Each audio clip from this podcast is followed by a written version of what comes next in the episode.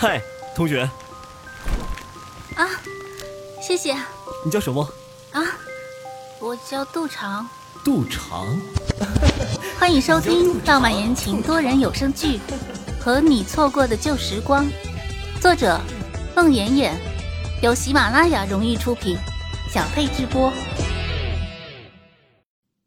第五十八集。餐馆的外面，欧阳子豪拾起脚边的一块砖头就往里闯。老四死死的按住他：“老大，你干什么去？”他们这明明就是旧情复燃，明明就是旧情复燃。人家旧情复燃关你什么事啊？你算杜长什么人？我算他什么人？我爱他。欧阳子豪挥舞着砖头就冲了过去。老四一把打掉他的砖头。老大，你太冲动了！你这样，杜长只能更讨厌你。你还想把事情搞得多杂？欧阳子豪一屁股坐在地上，手指插在头发里，一声不响。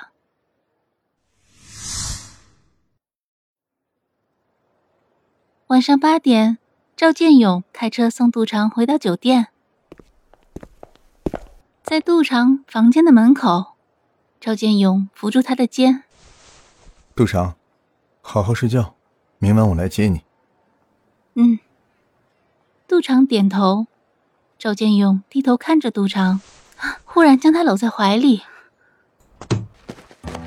杜长对面房间的门后忽然咣当一声，接着房间里似乎是有人打架，乒乒乓乓的一顿乱响。赵建勇放开杜长，杜长，晚上一定要关好门啊。嗯。进去吧，你进去我再走。嗯。赵建勇带杜长进门后，在门口站了一会儿，转身离开。杜长对面的房间里，老四死死的按着欧阳子豪。你出去干什么？还想和赵建勇打架呀？大一时，你带着一群人已经和他打过一架了。欧阳子豪靠着房门坐在地上，手里还紧紧的攥着那半块砖头。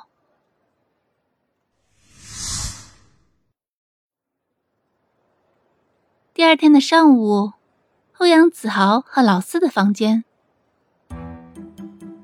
欧阳子豪在门禁上看了一遍又一遍。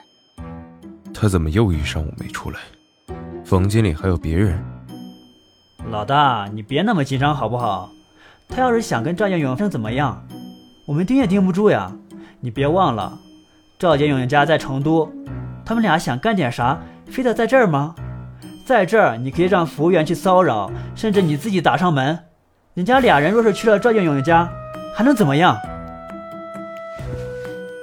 欧阳子豪颓然的坐在高脚凳上。是啊。到中午，他是不会出门的。你呀，消停的待着吧。他一出门，我们都能听见门响。果然，快到中午的时候，杜长的房门咣当一声，他带上门，背着包出去了。老四悄悄跟在后面，欧阳子豪则起身收拾随身钱包、手机，穿上外套，伺机而动。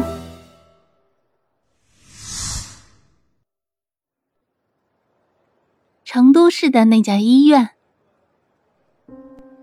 赵妈妈勉强睁开双眼，看见杜长时，浑浊的眼睛里竟然有了一丝神采。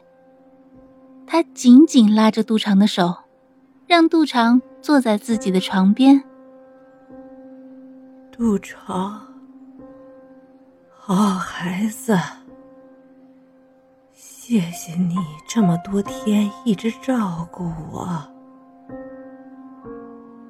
我看见你，不知为什么觉得那么熟悉，好像认识很久一般。孩子，我拖累建勇了，他是个好孩子。如果不是我的病让他经常耽误工作，他早就……杜长轻轻拍着他的手背。张妈妈，不着急，慢慢说。我着急呀！我知道建勇的心里一直有一个女孩，我能感觉得到。杜长，我是要进棺材的人了，我要把话说清楚。我一看见你，就知道你是建勇心里一直惦记的那个女孩，杜长，孩子。我临死前唯一的愿望，就是你能跟建勇在一起。赵妈妈紧紧的拉着杜长的手，杜长握着赵妈妈的手。很久，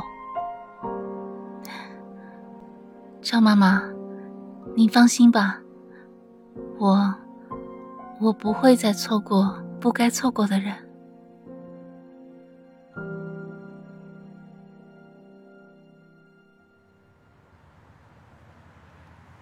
晚上六点，赵建勇到杜长所住的酒店大堂，让服务员叫杜长下来。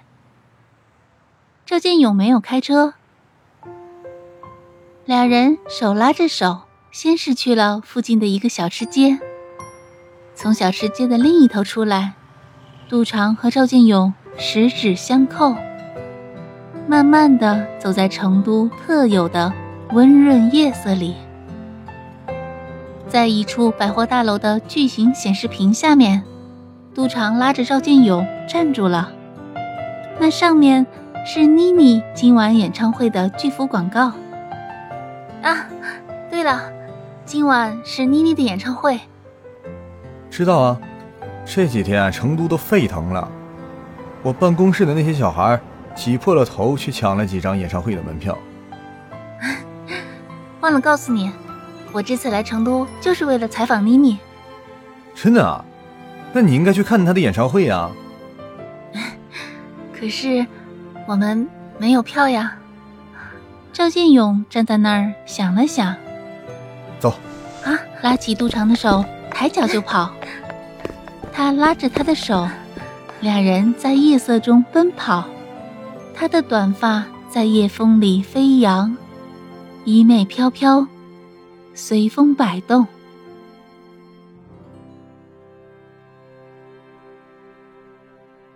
本集播讲完毕。感谢您的收听。